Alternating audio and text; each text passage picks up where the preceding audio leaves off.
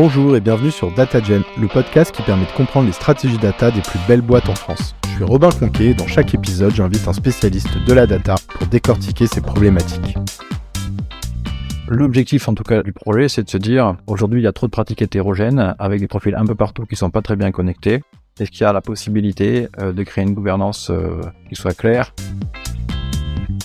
Je pense qu'on est tous convaincus que la data analyse, euh, c'est, ça nécessite de bien comprendre l'univers métier sur lequel on travaille. Je peux pas faire une semaine de la supply, une semaine du marketing, une semaine à un autre sujet. Et finalement, c'est la stack donc, qui était l'élément le, plus rassembleur. C'est même pas le fait de dire vous êtes tous au milieu de la BU data. c'est plutôt de se dire en fait, on va tous vivre une épreuve en même temps autour de on doit changer de stack. Pour info, DataGen, c'est aussi un collectif de top profils data indépendants. Grâce au podcast, on a réuni des pointures issues des plus belles boîtes. Si vous avez besoin d'accélérer et que vous souhaitez être accompagné par les meilleurs, vous pouvez réserver un appel de découverte avec moi via le lien en description.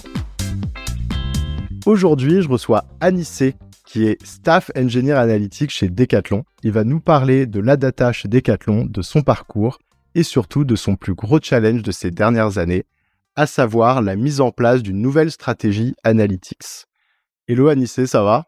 Ouais, impeccable, très content d'être avec toi Robin. Mais je suis ravi de te recevoir sur le podcast. Est-ce que tu peux nous en dire un peu plus sur la data chez Decathlon pour commencer? On a un certain nombre de magasins partout dans le monde, on est présent sur tous les continents, et l'objectif de la data, en tout cas la, BU data, c'est de faire en sorte que euh, l'ensemble des collaborateurs aient accès euh, à la donnée pour prendre de meilleures décisions ou améliorer euh, nos produits ou le service.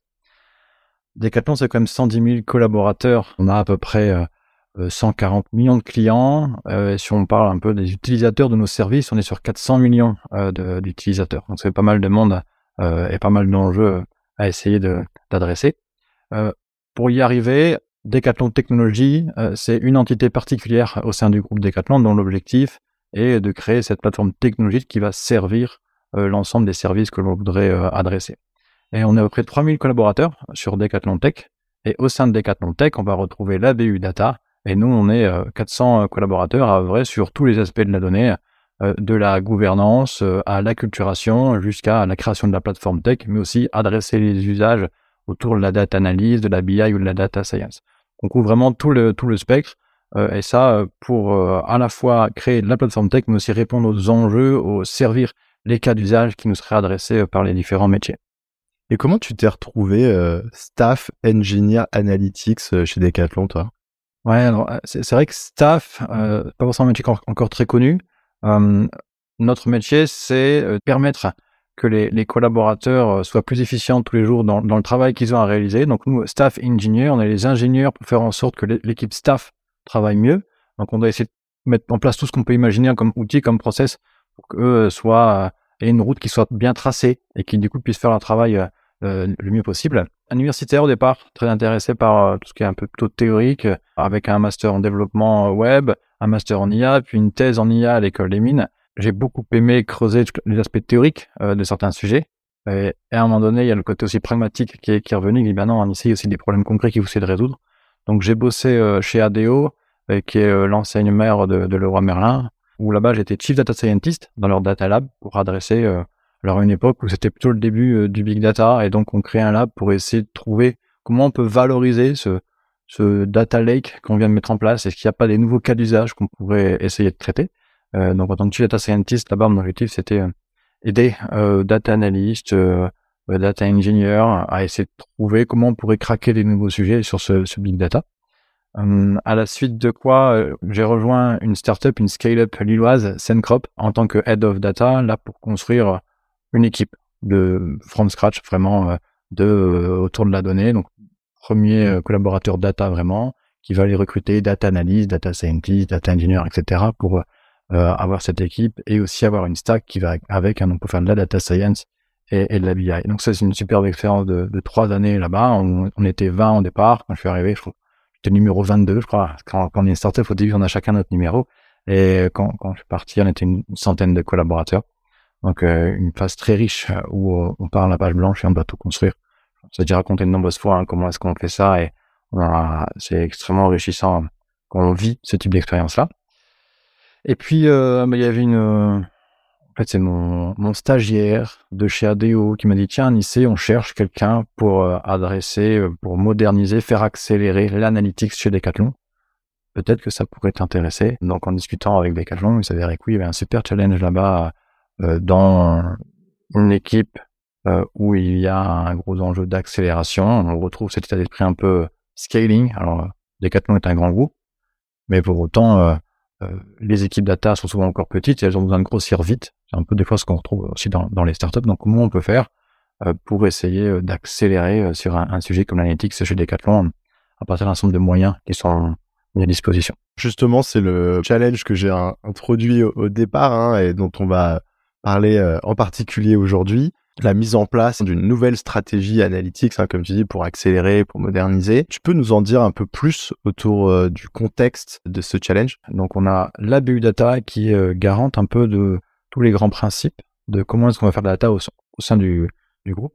On va aussi avoir euh, plein de petites équipes data dans, tous les pays. Donc on a une sorte de, de fédération comme ça avec une BU centrale, data et plein de petites sous-équipes dans les pays. L'enjeu, hein, la mission, c'est de se dire comment on peut arriver à créer un, système euh, cohérent et efficient. On va pouvoir partager plus facilement euh, entre euh, data analystes pour être meilleur grâce à que je bénéficie de l'expérience du collègue à côté ou le fait d'avoir peut-être une stack commune pour que ce soit plus facile d'échanger. Quand on regarde un petit peu justement le, le début de l'histoire de l'analytique chez Decathlon, quand c'est un très grand groupe, euh, ce, qui, ce, qui, se passe, c'est que chacun il choisit un petit peu ses propres outils. On avait euh, potentiellement aussi bien des fois du Python, du R, du SAS. Euh, en termes de data c'est pareil, on peut retrouver du CLI, du tableau. ça, ça avait un de solutions différentes. Donc l'objectif en tout cas de, du projet, c'est de se dire aujourd'hui il y a trop de pratiques hétérogènes avec des profils un peu partout qui sont pas très bien connectés. Est-ce qu'il y a la possibilité de créer une gouvernance qui soit claire, forte et qui permette de répondre aux enjeux à la fois des très grosses équipes data, mais aussi aux plus petites. Si je prends le cas de Decathlon Singapour, ils sont pas très nombreux, ils sont 5-6 euh, pour faire toute la data du pays. On va prendre des, plus gros pays, euh, Decathlon France, voilà, on parle aussi de plusieurs euh, dizaines de, collaborateurs, centaines, qui sont là pour adresser le sujet. Donc comment on peut créer des outils et des pratiques qui vont être scalables, me permettre de traiter les usages de data aussi bien pour des petites équipes ou des grandes équipes, d'avoir quelque chose de, cohérent et efficace comprends bien en termes de contexte, donc des équipes un petit peu éclatées euh, déjà dans les différents pays, où chacun fait entre guillemets un peu ce qu'il veut euh, en termes d'outils ou même en termes de définition euh, de, de, son poste. Et donc, en conclusion, voilà, peut-être une, une efficacité un peu moins grande collectivement ou au niveau du groupe pour délivrer des services de data analyse notamment. Est-ce que tu peux nous expliquer comment vous y êtes pris? Enfin, comment toi, tu t'y es pris hein, en tant que staff engineer ou vous en tant qu'équipe euh, pour faire face à ce challenge? Ah, Donc, moi, je suis une brique hein, de la stratégie euh, Analytics qui a été déployée l'année passée chez Decathlon. Euh, ça a commencé par un, moratoire. Alors, ça fait un peu peur hein, quand on dit ça. Voilà, au niveau de l'habilitaire, on s'est dit, bon, en fait, ça va pas. C'est un peu trop le bordel. Là. On va rationaliser, on va essayer de mieux maîtriser ce que l'on fait. Donc, moratoire, c'est vous arrêtez de recruter des data analystes euh, pour l'instant euh, dans les pays, dans les métiers, on, on stoppe tout ça. Euh, on va faire un état des lieux et on va voir comment est-ce qu'on peut rendre tout ça plus efficient. Donc première étape. Une fois que ce moratoire était terminé, rapidement les propositions étaient de se dire on va créer une organisation vraiment fédératrice avec un mandat fort pour définir c'est quoi l'analytics, comment on va faire de l'analytics. Pour incarner euh, bah, ce mandat, c'est un directeur analytics, Grégory Van Ensberg, et, et, ben, et, du coup son bras droit technique, moi-même, Anis Sebar, comme staff engineer, pour créer cette vision euh, d'outillage et lui créer cette vision d'organisation. Donc ça, c'est vraiment super important d'avoir chez nous, en tout cas, ces deux briques. Quelqu'un qui réfléchit plus à l'organisation, le management, la gestion aussi un peu de la politique qu'on peut trouver des fois dans les grands groupes, et quelqu'un d'autre à côté qui se concentre uniquement sur la tech pure et dure. Ensuite, on avait à peu près euh, fait l'inventaire des data analysts, on en a trouvé, on en a trouvé, c'est rigolo de dire ça, mais on a retrouvé environ euh, une, quarantaine. Une fois qu'on les a retrouvés, ben, on a réfléchi à comment on va essayer de les manager.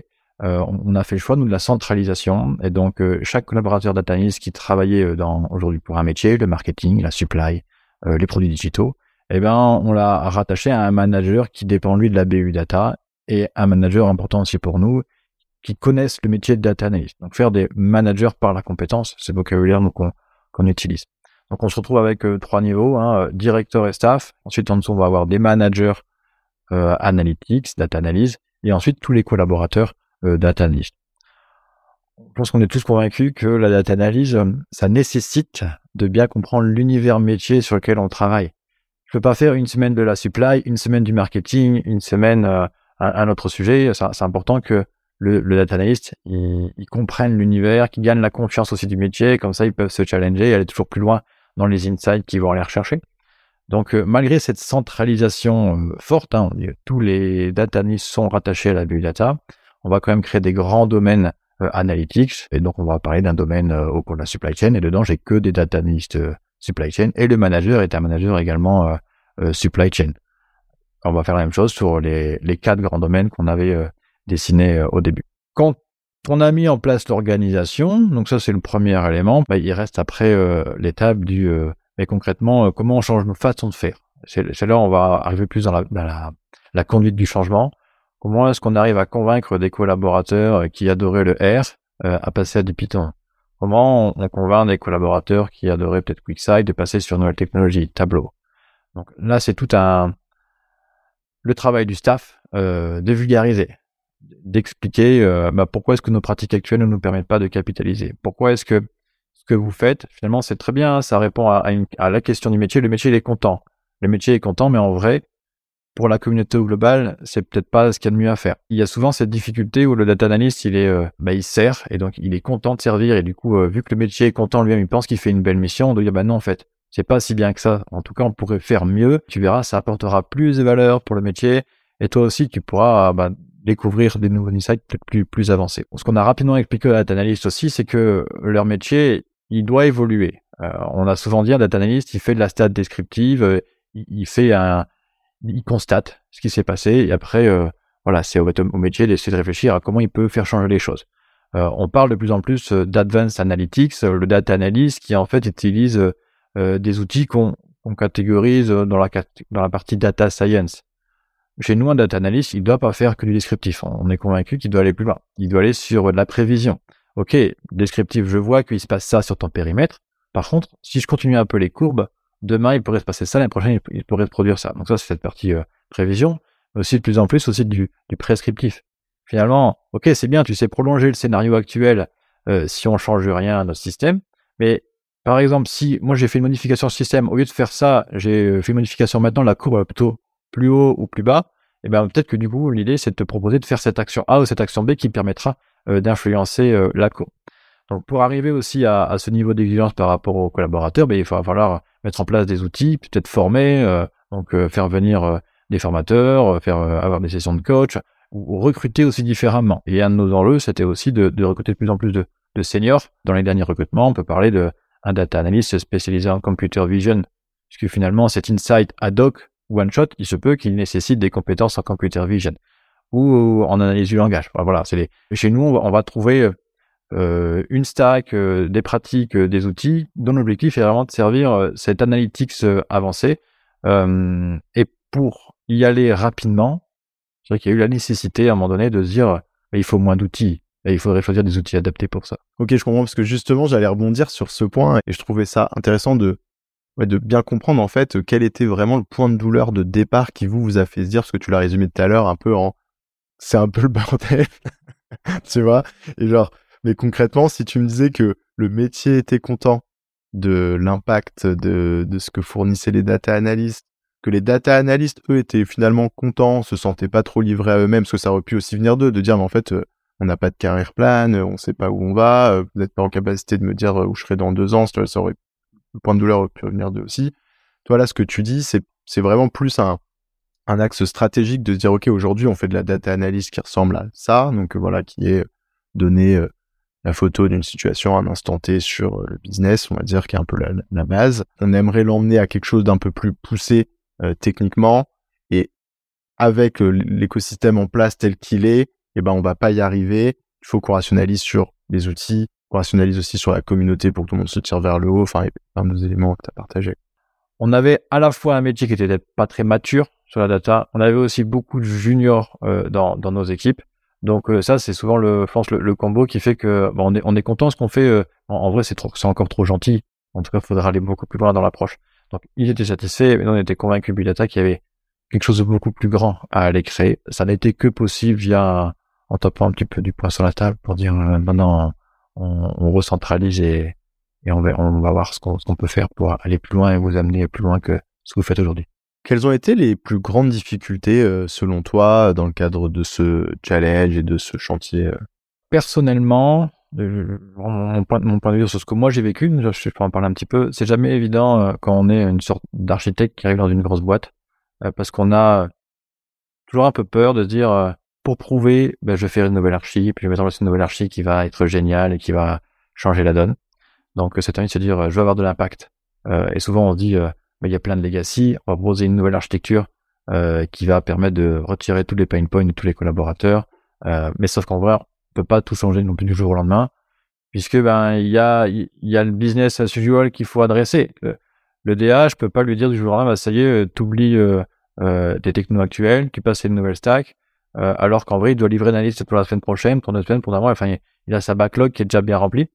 Donc, euh, moi, j'avais ce souhait de dire, il y a vraiment des pratiques qui vont pas. C'est pas normal que euh, je perde euh, peut-être presque une journée par semaine à attendre que mes requêtes elles tournent et qu'elles me, qu'elles me rendent quelque chose, ce qui était un, des constats que j'avais fait euh, quand, quand, je suis arrivé. Il faut trouver quelque chose qui, qui aille plus vite. Mais ce qui est terrible, c'est que certains s'y étaient fait. Ils s'étaient habitués au fait que ça prend du temps à tourner. Et donc, euh, ils avaient l'habitude, ils étaient contents, comme, je le disais juste avant, hein, ils étaient contents, ils trouvaient que ça marchait quand même. Alors, en tout cas, ils s'étaient habitués à ça.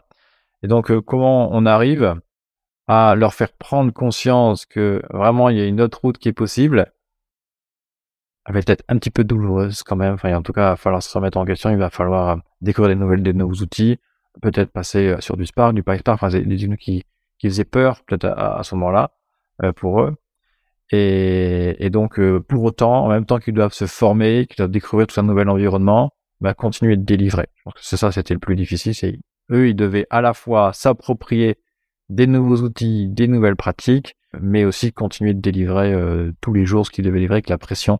Il me que ben non, moi j'ai besoin de cet insight là pour la, pour la semaine prochaine. Si on parle de stack euh, deux secondes, peut-être je suppose que c'est effectivement un axe que vous avez, euh, comme tu viens de me dire, embarqué. Est-ce que peut-être tu peux nous le faire, alors sans rentrer trop dans la technique, parce que c'est pas forcément l'objet de cet épisode, mais euh, est-ce que tu peux nous faire un petit peu le, le, schéma euh, dans les grandes lignes de la stack que vous avez mis en place et peut-être euh, bah... quand tu veux créer, je pense, un effet de groupe, il faut à donné rassembler les gens autour de quelque chose. et je pense que ce qui, a, été la réussite du coup de cette vraiment transformation totale hein, de la capacité à délivrer des insights, on en parlera peut-être après un peu de, de use case qui peut être adressé, mais en tout cas il y avait une vraie capacité à délivrer plus vite qui, qui s'est avérée. Ce qui est important finalement une fois que tu as, identifié quel peut être l'élément rassembleur, tu travailles dessus et ça va créer cette euh, cette envie de travailler ensemble et de collaborer. Et finalement, c'est la stack donc, qui était l'élément le, plus rassembleur. C'est même pas le fait de dire vous êtes tous au milieu de la bulle data. Euh, c'est plutôt de se dire en fait on va tous vivre une épreuve en même temps autour de on doit changer de stack. On va avoir des nouveaux outils, mais on a également euh, quelqu'un qui nous aide, qui est là, qui peut nous éclairer, qui a le star, c'est ça aussi, c'est un quelqu'un qui a du leadership technique et qui va emmener, qui va les convaincre et qui va aller expliquer justement pourquoi on y va, comment on y va, qui va s'asseoir à côté du collaborateur et dire bah voilà, là tu étais bloqué là-dessus, on peut faire comme ça.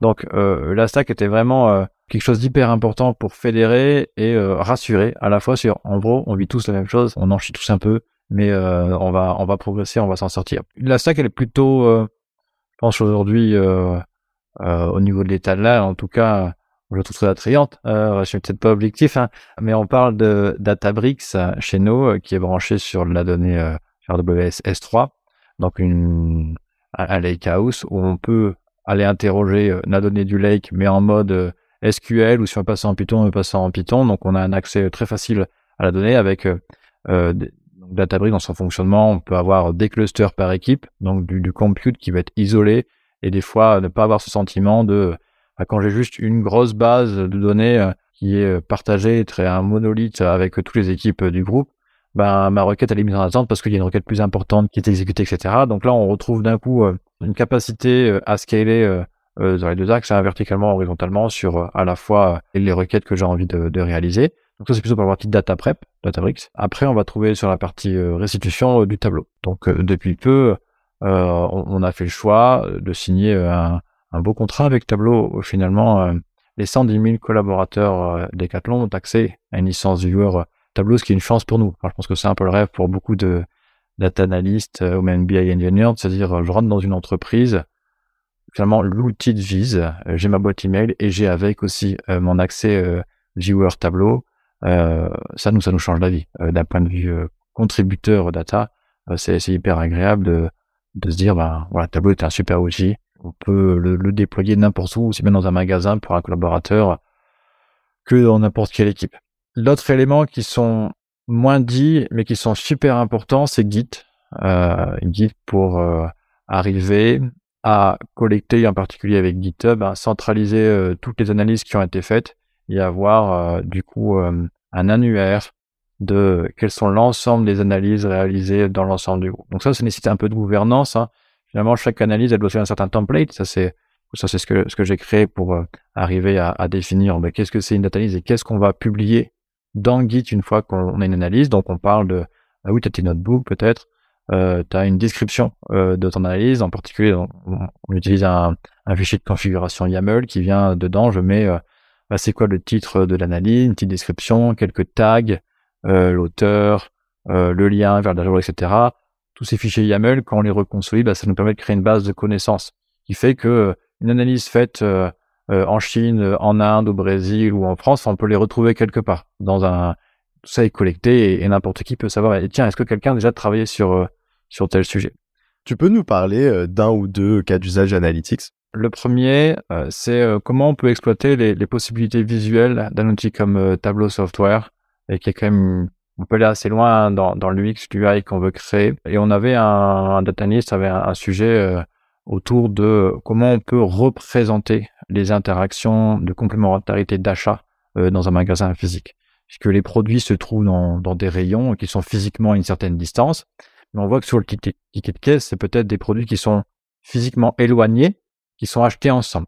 Donc, comment est-ce qu'on peut représenter ça de manière visuelle et graphique euh, en agrégeant, euh, ça peut être à l'article ou au, au niveau du rayon, du souriant, enfin il y a plein de façons, il y a toute une nomenclature produit, comment est-ce qu'on peut jouer avec ça pour essayer de créer une proposition euh, d'analyse visuelle de eh ben, l'éloignement entre les produits étaient proches physiquement, mais ils sont achetés ensemble. Et donc ça, c'était une nouvelle possibilité qui était faite avec à la fois en data précalculatorique, bah, tu peux calculer comme ça toutes tes notions de, de, de distance, de, de similarité d'achat, comportement de, de, de règles d'association qui sont faites, et après passer sur tableau pour visualiser ça. Ça, c'était un, vraiment un super use case qui a, qui a été réalisé par un ODA. Un deuxième sujet autour de la supply chain. Euh, c'est vrai que Decathlon, souvent, on voit cette partie, euh, il y a des magasins avec tous les produits de la marque Decathlon euh, qu'on connaît très bien et qu'on adore tous. Hein. Par contre, euh, en fait, vu que l'on produit, qu'on a nos propres références, il n'y a que Decathlon qui les vend, ben on est obligé de gérer aussi tout l'approvisionnement. Parce qu'il n'y a personne d'autre qui va les vendre. Donc c'est nous-mêmes qui devons dire ben, tel article, tel, euh, telle paire de chaussettes, ou tel sac à dos, ou tel raquette, etc. Ben, je vais en produire X millions, milliards de quantités. Et puis après, je vais les acheminer euh, des, des, usines jusqu'à des entrepôts régionaux qui sont gérés par Decathlon. On ira ensuite sur entrepôts continentaux, régionaux, et après les magasins. Tout ça, cette, flotte de bateaux, d'avions euh, euh, et de trains, bah, c'est à nous de l'organiser pour faire en sorte que les produits arrivent dans les magasins à un bon moment par rapport aux tendances de saison, etc. Donc c'est parce que c'est une vraie compétence. Hein. Finalement, Decathlon est aussi un, logisticien euh, d'envergure mondiale qui doit gérer tout son approvisionnement des usines jusqu'à ces magasins. Avec la Covid, une des difficultés, euh, ce qui, ce qui s'est produit, c'est que bah, le, comportement d'achat, il a quand même pas mal évolué. Et du coup, euh, bah, la gestion du stock a été aussi un petit peu complexifiée. On peut avoir tendance à un petit peu surstocker, soit pour aussi des fois, euh, au niveau des grands magasins, ils vont anticiper peut-être une éventuelle rupture parce que bah, il y a des chaînes qui viennent de couper, donc j'en mets un peu plus, je, je passe plus de commandes. soit aussi que la demande à la publicité, en tout cas, c'est nos modèles de prévision vachement ont vachement souffert euh, de ce changement de comportement d'achat de ces dernières années, qui devient beaucoup plus difficile à prédire. Donc on a besoin d'être beaucoup plus sur la, du réactif, analyser au plus proche presque du temps réel pour comprendre comment peut-être certains articles auraient tendance à s'accumuler à certains niveaux de la chaîne logistique pour mieux maîtriser alors, ce qu'on appelle la durée de vie du stock. Donc c'est euh, combien de temps le stock reste à un moment donné euh, sans bouger à un endroit. Alors avec la techno Databricks, la partie Spark, et du coup, la possibilité d'avoir des clusters qu'on peut sizer comme on veut en taille et en, à la fois en taille mémoire, en taille de, de, de calcul. Eh ben, on, peut adresser des problématiques comme cette analyse du stock sur au niveau monde, puisque la difficulté de la logistique, c'est toujours que si on l'approche que localement, bah, si ça se trouve, on optimise un entrepôt, mais on, on, a, on a, fait un peu le bordel à côté, parce qu'on a, on a déporté toute la problématique euh, du, du surstock euh, ailleurs. Donc c'est toujours une approche qu'on a pensée globale. Donc dès qu'un data analyst il veut penser, euh, ok, je vais travailler sur l'analyse logistique, il doit prendre toute la volumétrie. Sauf que chez nous, on parle de 100 000 références, 80 entrepôts, ça, ça va encore. Hein. Donc on arrive à 8 millions, on dit ok, 8 millions, 8 millions de, lignes ici, là.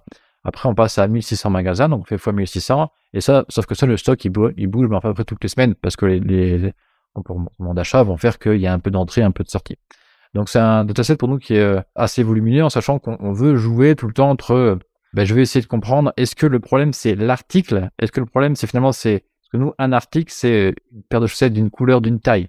Donc après, on va avoir un super modèle qui est en gros juste cette chaussette grise, peu importe la taille. Est-ce que c'est plutôt la chaussette qu'on sur stock global ou est-ce que c'est juste une version, une variante de cette chose qui pose souci? Donc on doit pouvoir aller explorer finalement toute la problématique euh, à, différents niveaux d'agrégation. Est-ce que c'est au niveau de global de l'entrepôt que ça pose souci? Est-ce que c'est juste sur un magasin, etc.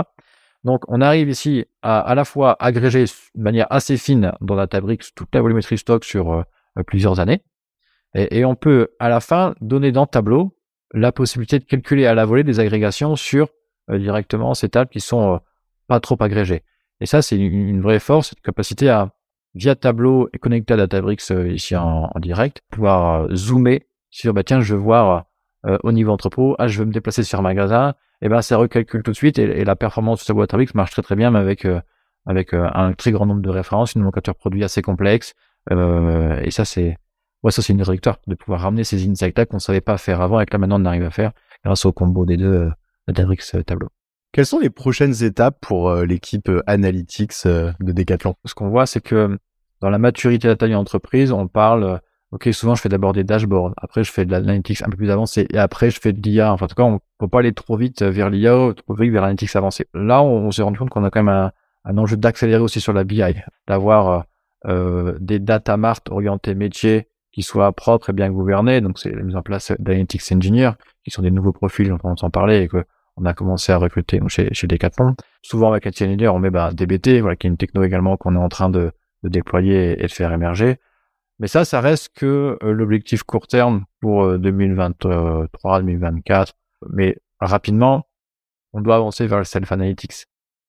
Comment, à partir de toutes ces contributions individuelles, BA Engineer, Data Analyst, Analytics Engineer, on permet au métier d'être toujours plus autonome et pour aller chercher euh, l'insight par lui-même. On voit les technologies émergentes assez puissantes, hein, des, des, IA génératives qui nous permettent de générer du contenu dans un langage naturel ou très proche de ce que l'humain peut comprendre. Donc comment ces technologies-là peuvent être utilisées par-dessus tout ce qu'on aurait capitalisé en termes de façon de faire, de construire des data marts, façon de, de faire un certain nombre de, problématiques. En gros, hein, il y a quelques datasets qui sont fondamentaux et qui couvrent une grande majorité euh, des usages. Hein. Une fois qu'on a les ventes, euh, les, tout ce qui est tracking euh, web, qu'on a la base client, ben on peut faire énormément de choses. Après, on le, stock pour la partie supply, donc 4-5 datasets, on répond à énormément de problématiques. Donc comment on peut gouverner ça, les mettre dans des espaces self-analytics propres et, scalables, et former ensuite ben, chaque collaborateur pour arriver à tirer peut-être un certain nombre d'insights pertinents. Euh, S'ils peuvent le faire par eux-mêmes, bah, c'est tant mieux. Écoute, Anissé, on arrive sur les dernières questions. Est-ce que tu as une recommandation de contenu à partager à nos auditeurs? Donc, il y a le livre de Quand le monde s'est fait nombre d'Olivier Ray qui explique euh, euh, depuis le Moyen-Âge et même avant pourquoi est-ce qu'on a essayé de quantifier, pourquoi est-ce qu'on a essayé de la, des chiffres, de la statistique? C'est plutôt ça comme ça avant. Après, on parlait de data analysis, etc. Mais c'est cette partie statistique qui, qui nous intéressait. Donc c'est juste un, livre que j'aime bien recommander pour euh, prendre un peu de hauteur sur euh, notre volonté, nous humains, de vouloir tout le temps euh, rationaliser, tout quantifier, tout mettre dans des dans des cases là-dessus. Et jusqu'où ça, ça souhaite nous mener. Est-ce qu'il y a une dérive ou pas une dérive? En tout cas, je trouve surtout bien le relire Olivier Ray là-dessus. C'est un, un, un, super bouquin. Et après, dans le monde du travail, il y en a un que j'aime particulièrement qui m'a été recommandé, enfin, plutôt qu'on était offert. on n'a pas trop le choix là, dans la startup par nos patrons qui avaient dit pour le C-level, OK, vous allez lire ce bouquin-là à Noël, Blitzscaling de Red Hoffman, qui explique dans leur livre que finalement, pour essayer de croître vite et fort, à un moment donné, on peut pas tout maîtriser. donc, il faut laisser un peu de chaos, faut laisser place aux possibilités qui pourraient émerger. Et donc, comment on maîtrise malgré tout ce chaos qu'on est en train de, de créer? Parce qu'on va très vite, on va trop vite, on, maîtrise pas tout. Mais au final, le monde est trop incertain et des nouvelles technologies peuvent émerger à tout moment. On l'a vu un petit peu en ChatGPT et comment, du coup, on, se laisse ouvert à ces possibilités qui sont créées par beaucoup d'incertains et qu'il faut pas trop, trop, trop verrouiller tout ce qu'on fait? Qu'est-ce que tu aimes dans la data? Suis particulièrement attaché à la notion de, de service que l'on essaie de créer. Donc, euh, la data seule, ça m'intéresse pas des masses. Euh, par contre, c'est euh, les usages en fait. À chaque fois qu'on fait de la data, on, on va euh, travailler une problématique euh, autour d'un enjeu métier ou même dans la, dans la vie de tous les jours potentiellement en tant qu'individu, on peut s'intéresser à collecter la donnée publique et essayer d'analyser ça pour mieux comprendre comment notre société fonctionne. En tout cas, c'est toujours l'usage final et ce que ça peut permettre de faire ou de changer dans notre société ou dans l'entreprise qui m'intéresse. Alors surtout avec mon background à la fois software engineer et aussi IA, bah, j'aime bien mélanger les deux, se dire euh, finalement la data c'est qu'un bout de la solution finale. Euh, il faut aussi euh, en plus savoir l'intégrer dans dans une une démarche d'implémentation. L'implémentation, alors, elle peut prendre plein de formes différentes, mais en tout cas, moi j'aime bien que ça, ça, serve au final et que ça, ça vienne apporter des réponses concrètes à des, à des vrais problèmes. Qu'est-ce qui t'a le plus fait progresser? Alors j'ai fait longtemps l'école, c'est vrai. Forcément, en faisant, une thèse, à un moment donné, ça traîne un peu. Euh, donc euh, j'ai adoré toute cette partie euh, très théorique. Je suis quelqu'un qui, aime beaucoup d'abord appréhender les concepts de manière théorique, puis mettre après plutôt l'empirique derrière et essayer de pratiquer. Mais j'aime bien d'abord comprendre les choses de manière assez assez profonde et poussée. Et ces dernières années, finalement, ce qui me fait le plus progresser, c'est soit les collaborateurs que j'ai managés, donc c'est avoir des gens autour qui, eux, souhaitent grandir, souhaitent progresser, donc bah, ils, grandissent, ils découvrent, ils testent des choses. Puis à un moment donné, en fait, même si on est plus expert qu'eux, ils apportent quand même des nouvelles possibilités dans parce qu'on peut pas tout voir. Enfin, c'est pas possible. Donc finalement, aujourd'hui, ce qui me fait plus progresser, c'est la communauté avec laquelle je travaille, qui se rendent peut-être pas compte, mais en fait, ils me donnent des, eux, des insights, ça, quelque sorte, bah, tiens, j'ai essayé de faire ça, ah, c'est cool. Ah, moi, j'ai fait ce truc-là, ça peut être bien. Et donc, c'est cette partie-là. Euh, Et enfin, quel est le meilleur conseil qu'on t'ait donné? Bah, il y en a un que j'aime beaucoup, hein, euh, qui vient de mon frère, mon grand frère. Euh, qui, qui, me dit euh, finalement, euh, c'est vrai que tout seul on va, on va vite, mais ensemble on va plus loin. Peut être des fois tenter bah, de tout faire seul, sans trouver créer un groupe, une énergie à plusieurs. Ben on va vraiment plus loin. Et ça, j'aime beaucoup cette idée du travailler ensemble. Il n'y a pas besoin de chercher une compétition ou quoi que ce soit. C'est plutôt le, le, travailler ensemble qui, qui fait que au final on est content du chemin parcouru parce qu'on l'a fait aussi ensemble et c'est pas et c'est pas seul. Donc moi je crois beaucoup, beaucoup, beaucoup collectif. Bah écoute, Anissé, on arrive sur la fin. Merci beaucoup en tout cas de venir partager euh, l'expérience euh, analytics, euh, décathlon, c'est ton parcours sur le podcast. Et je te dis à très vite. Merci Robin. Merci d'avoir écouté cet épisode. Si vous souhaitez soutenir le podcast, vous pouvez m'ajouter sur LinkedIn, puis liker et commenter les posts que je fais chaque semaine pour présenter les épisodes. C'est ce qui m'aide le plus à faire connaître DataGen. Merci et à bientôt